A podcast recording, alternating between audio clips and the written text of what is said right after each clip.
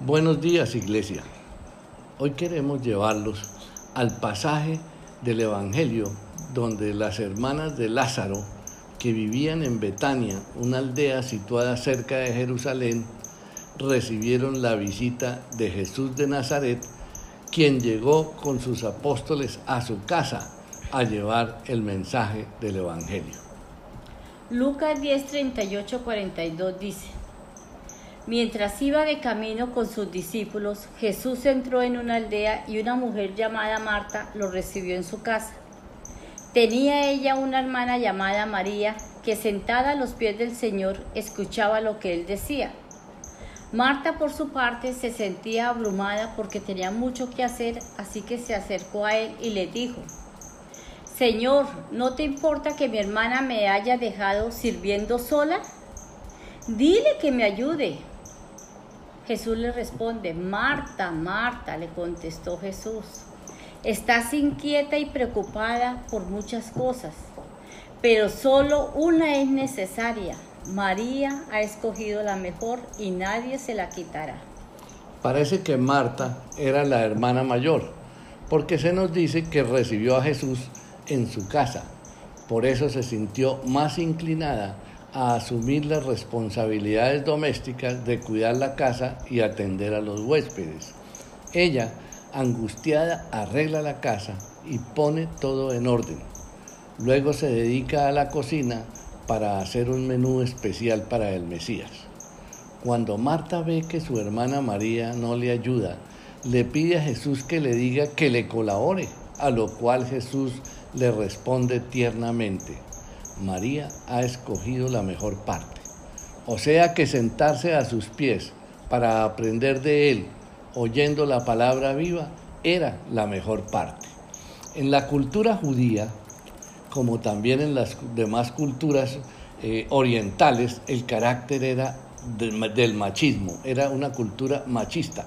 A las mujeres les estaba prohibido ser discípulas y menos aún ser maestras en el futuro. La postura y actitud de María no solo ofendió a su hermana por su aparente descuido y pereza, sino sobre todo ofendió a los hombres de quienes estaba usurpando atrevidamente un rol que no le pertenecía. No obstante, Jesús trasciende su actitud tipificándola como la buena parte, adoración, meditación y obediencia. También Jesús cambia el paradigma del machismo, y permitió que muchas mujeres lo acompañaran durante su ministerio y su enseñanza. Estuvieron como discípulas, lo acompañaron hasta la cruz y fueron las primeras testigos de su resurrección. Este pasaje pone la devoción y el deber sobre una balanza. La reprensión de Marta hacia Jesús nos permite ver su corazón y mente. Mientras intentaba hacer todo perfecto, estaba tan distraída que perdió de vista con quién era que estaba hablando. Muchos tienden a distinguir a Marta como la mujer práctica y a María como la mujer espiritual. Ambas mujeres revelan singulares dones espirituales, por medio de los cuales servían amorosamente a Dios. Las dos nos recuerdan la importancia, la importancia de balancear la devoción personal con los deberes prácticos. Estos no son hechos irreconciliables en la vida del creyente y nunca deberíamos contraponerlos unos contra el otro. La preocupación legítima de Marta era la de ser una buena anfitriona, la de María de ser una buena discípula. Jesús no rechaza la hospitalidad de Marta, pero le preocupa su confusión y su excesiva entrega a sus muchos quehaceres lo que le lleva a subestimar lo único que realmente se necesitaba, esto es, escuchar las palabras de Jesús. Jesús felicitó a María por escoger la mejor parte, dando a entender que el deseo de María de estar cerca al Señor y de aferrarse a cada una de sus palabras era mucho más beneficioso que estar en el ajetreo con los preparativos de una comida. Jesús dijo además que a María no se le quitaría el haber elegido la mejor parte y el haber aprendido del Señor. Jesús quiso decir que aquellos cuya prioridad en la vida es Cristo, el conocerle y el estar cerca de Él, han elegido lo que durará hasta la eternidad. Siempre que leemos o nos enseñan este pasaje, criticamos a Marta y decimos que somos Marías. Vamos entonces a hacer un ejercicio como si en realidad entrevistáramos a Marta. Metámonos en su vida, formulémosle a ella unas preguntas. ¿Cómo te describirías a ti misma? Bueno, tiendo a ser un poco fanática del control. Sí, me gusta que las cosas se hagan a mi manera y que esté perfecto todo. No me agrada ser sorprendida y no me gustan los cambios a último momento que desbaratan todo mi día. Cuando Jesús llegó de visita, ¿fue este un gran acontecimiento, Marta? Sí, claro, por supuesto que sí. Él venía con frecuencia a visitarnos y yo quería que todo estuviera perfecto para él y sus discípulos. Por eso estaba pendiente de la comida y de un lugar para que él descansara con de tanta multitud que lo, lo asediaba. Tenía en mente lo que quería servirle, sin embargo no podía hacerlo todo por mí misma. ¿Y dónde está mi hermana María? Ahí precisamente sentada a los pies de Cristo. ¿Y entonces tú qué hiciste? Cuando no conseguí captar la atención de María, que la llamaba y la llamaba y ella no me, no, no me respondía, pues ella estaba pendiente de cada palabra del Señor, acudí directamente a Jesús. En verdad, si Él le pedía que me ayudara, ella lo haría. ¿Y entonces qué sucedió? Ah, Jesús sacude su cabeza y en lugar de decirle a María lo que tenía que hacer, Jesús me dijo a mí lo que yo debía hacer. ¿Cómo así? ¿Y qué era lo que tú debías hacer? Ay Dios, básicamente que repensara mis prioridades. Mi Señor se encontraba sentado en mi sala, dándonos palabra, llenándonos de su presencia, dándonos paz. Y en todo lo que yo podía pensar era que el pan estuviera bien horneado y que la casa en orden cuando me estaba perdiendo las cosas más importantes, estar con Jesús, recibiendo sus enseñanzas, descansando en Él. ¿Qué podemos entonces aprender de este acontecimiento? Dios quiera que mi historia ofrezca una gran lección, en especial para aquellas personas que como yo tratan de hacerlo todo. Solo, solo detente, si todo ese quehacer te priva de estar con Jesús, siéntate y haz de nuevo tu lista de prioridades. No, mejor aún, rompe tu lista de cosas por hacer y comienza una nueva donde, donde coloques a Jesús en primer lugar y te darás cuenta que Él tiene tu nombre encabezando su lista. María escogió la mejor parte y nadie se la quitará. Bueno, Marta, eh, te cuento que la historia, según los evangelios, narra que tú tenías muy buenas cualidades. Por ejemplo, nos cuenta que recibió a Jesús en Lucas 10:38, que sirvió a Jesús en Juan 12:2, que fue la primera en acudir a Jesús cuando ella lo necesitaba, Juan 11:20, que tuvo fe en él, creyó en Jesús que nos lo dice Juan 11, 21 y 22. También creyó en su resurrección corporal y en la vida eterna. Y también confesó que Jesús era el Cristo, el Hijo de Dios. Sí, es cierto. Hermanos, evitemos colocar el servicio al Señor por encima de la presencia del Señor. Debemos preferir el lugar de María, aprendiendo a los pies de Jesús pero sirviendo como Marta, a quien él dirigió palabras de elogio. Si bien la ley hacía énfasis en las prácticas de devoción externa, Jesús presenta la devoción como algo del corazón. Compara la devoción sincera y sentida con las prácticas con las prácticas de piedad externas, hipócritas y pretenciosas de los fariseos. Esto supone desarrollar una íntima relación con el Dios viviente, sentir el calor de una vida que nos acerca al corazón del Padre. Aprendamos que quienes están distraídos con lo mundano y lo terrenal están construyendo sobre el fundamento que es Cristo, pero con materiales que no podrán resistir el fuego que nos vendrá en momentos de prueba. ¿No están construyendo sobre la roca? Padre bendito, ayúdanos Señor a que tengamos un corazón noble, a que busquemos en todo momento de ti. Ayúdanos Señor que tú seas nuestra roca firme. Ayúdanos Señor a buscar siempre tu rostro. Hermanos, hagamos una reflexión en qué parte estamos, en Marta o María. ¿Qué hacemos para hablar con el Señor? ¿Qué necesitamos para estar con Él? ¿Cuántas veces lo hemos tenido presente y no nos hemos querido dar cuenta?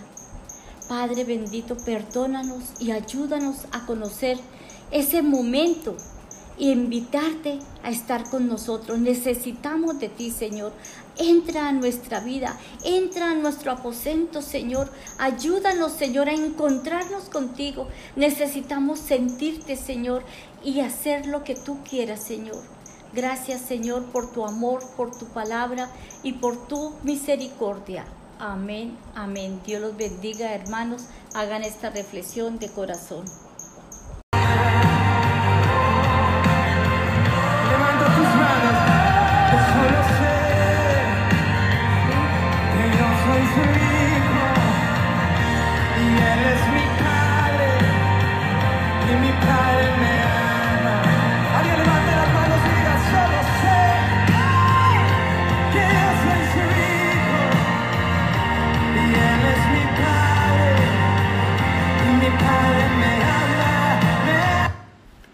¿Qué tan grande es el amor de Dios? En Juan 3:16 dice, porque de tal manera amó Dios al mundo que ha dado a su Hijo unigénito, para que todo aquel que en Él cree no se pierda, mas tenga vida eterna. En este pasaje de Juan, considerando el pasaje más importante de toda la Biblia, declara la verdad para todo ser humano porque nos enseña la grandeza del amor de Dios, que estuvo dispuesto a darnos a su Hijo para demostrarnos que tanto nos ama. Muchos ya hemos leído tantas veces este pasaje que lo sabemos de memoria, pero no hemos reflexionado en la grandeza de ese amor del Padre por nosotros. La grandeza del amor de Dios. El amor de Dios se manifestó de una forma infinitamente gloriosa y generosa. Este versículo arroja luz sobre los siguientes aspectos de dicho amor. Su carácter, porque dice, porque de tal manera amó. Su autor, Dios, que fue el que amó. Su objeto, el mundo, la humanidad. Su don o regalo, el Hijo, el unigénito. Y su propósito, todo aquel que en Él cree no se pierda, mas tenga vida eterna. ¿Qué nos demuestra el apóstol Juan en este versículo? ¿Qué quiere Dios que entendamos? Vamos a ver cuál es el carácter de Dios. Dios es amor. De tal manera amó. Aquel amor es rico y verdadero, lleno de comprensión, es un amor que está en acción, el cual se remonta hasta la eternidad y fructificó en Belén y en el Calvario y se considera como un hecho grande, central y único en la historia de la humanidad.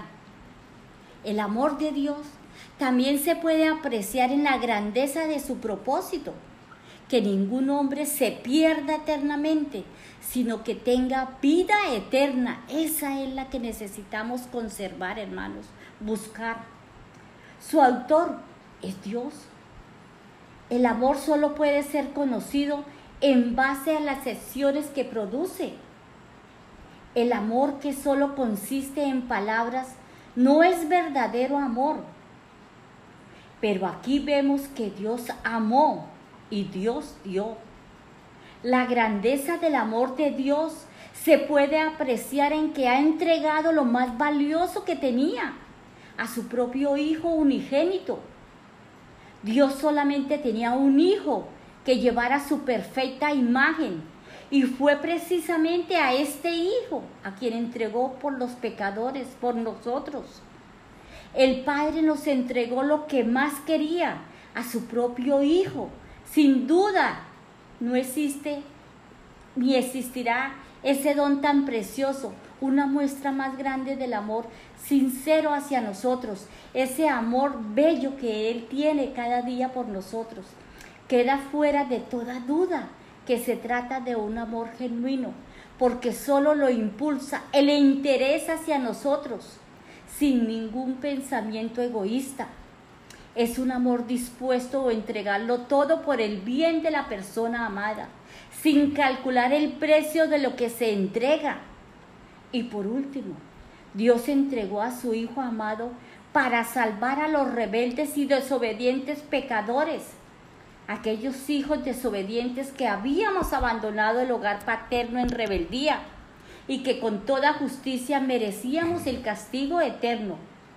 Por supuesto, ningún hombre en esta tierra haría algo parecido por aquellos que le odian, pero Dios es diferente a todos nosotros. Dios es Dios de amor. ¿Cuál es el objeto? El objeto del amor de Dios es el mundo. ¿Qué significa exactamente aquí en 3.16 este término? Las palabras, todo aquel que en él cree, indican claramente que no se refiere a los animales y plantas, sino a la humanidad. B. Tal como aquí se usa, el término mundo significa la humanidad que, aunque cargada de pecado, sujeta al juicio y necesitada de salvación, sigue siendo objeto del cuidado de Dios. La imagen de Dios se refleja todavía hasta cierto punto en los hijos de los hombres. Teniendo en cuenta el contexto y otros pasajes en que se expresa un pensamiento similar, podemos afirmar que esta palabra señala a la humanidad en un sentido internacional, hombres de toda tribu y nación, no solo judíos, sino también gentiles. ¿Y cuál fue su don, su regalo? Que dio a su Hijo, el unigénito. Dios nos dio a su Hijo por una razón específica, para recuperar al ser humano del poder de Satanás. El deseo más profundo de Él es restaurar al ser humano para sí y nos dio a su Hijo para ser sacrificado. Nuestra salvación le costó a Jesús la vida. El amor fue la motivación de Dios para darnos a su Hijo lo que se transformó en un acto de dar. Dios, Dios dio lo mejor que podía dar. Nosotros, en reciprocidad, debemos también dar de lo que tenemos, lo mejor de nosotros. Todo el énfasis recae en la asombrosa grandeza del don. El verbo dio se debe tomar en el sentido de dio para morir como ofrenda por el pecado. El plan de Dios sí funciona. La gente se salva porque Dios dio lo mejor de sí, porque primero dio antes de recibir. Él es nuestro modelo de dar y recibir. Sí, ¿y cuál es el propósito del Señor? Para que todo aquel que en Él cree no se pierda, mas tenga vida eterna. Hermanos, Dios no nos ha dejado abandonados. Amó al mundo de tal forma que dio a su Hijo con este propósito, que los que lo recibamos con confianza y fe permanente tengamos vida eterna. Aunque el Evangelio es anunciado a hombres de toda tribu y nación, no todo el que lo oye cree en el Hijo, pero todo aquel que cree en el Hijo tiene vida eterna, porque Él es vida. La palabra no se pierda, quiere decir, se refiere a la condenación completa y eterna, de forma que el condenado queda expulsado eternamente de la presencia de Dios. Ojo hermanos, no nos perdamos. Aunque el amor de Dios es tan inmensamente grande, no servirá de nada a aquellos que no creen en Él. Por eso la única condición que Dios pone para la salvación es la fe. Y esa fe nos da en creer en el Señor. Esto está suficientemente claro y explícito. Sin embargo, mucha gente no lo quiere tener en cuenta e insiste en añadir sus buenas obras y méritos personales. Pero todo esto no sirve de nada.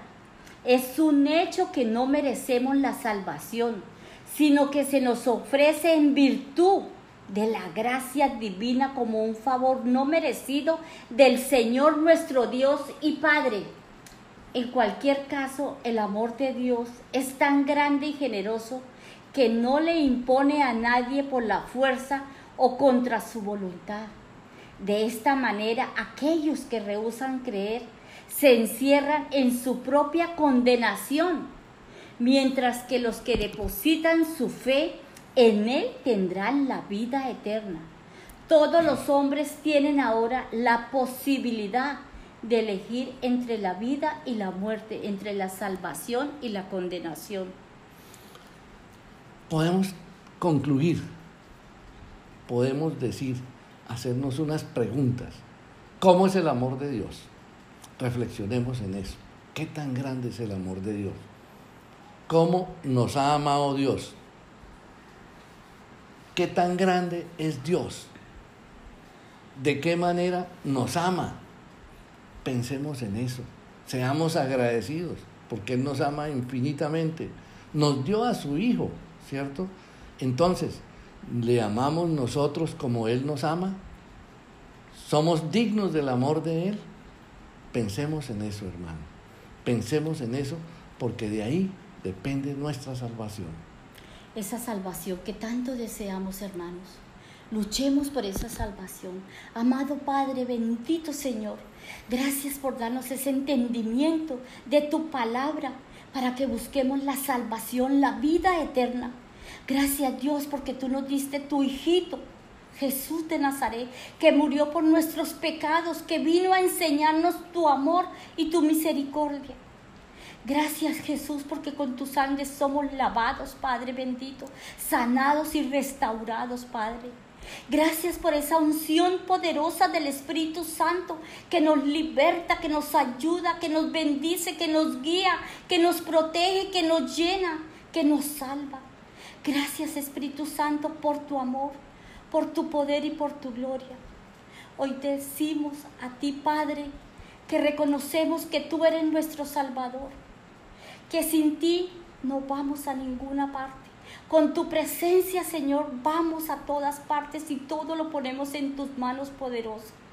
Bendice nuestra casa, bendice nuestro templo, bendice nuestras vidas, Bendice nuestra familia, bendice nuestros hijos, bendice tu casa, tu iglesia, Padre, bendice tus hijos, Señor, que reconozcamos que tú eres nuestro Salvador que tú eres Dios Padre, Dios Hijo y Dios Espíritu Santo, que solamente en ti podemos confiar y creer. Gracias Dios porque tú estás con nosotros. El ángel de Jehová acampa alrededor nuestro. Gracias hermanos por esta momento de dedicación al Señor. Oren con sus palabras, háblele al Señor. No dejen de orar, no dejen de leer palabras, no dejen de cantarle una alabanza, no dejen de adorarle y decirle, papito lindo, tú eres lo máximo en mi vida.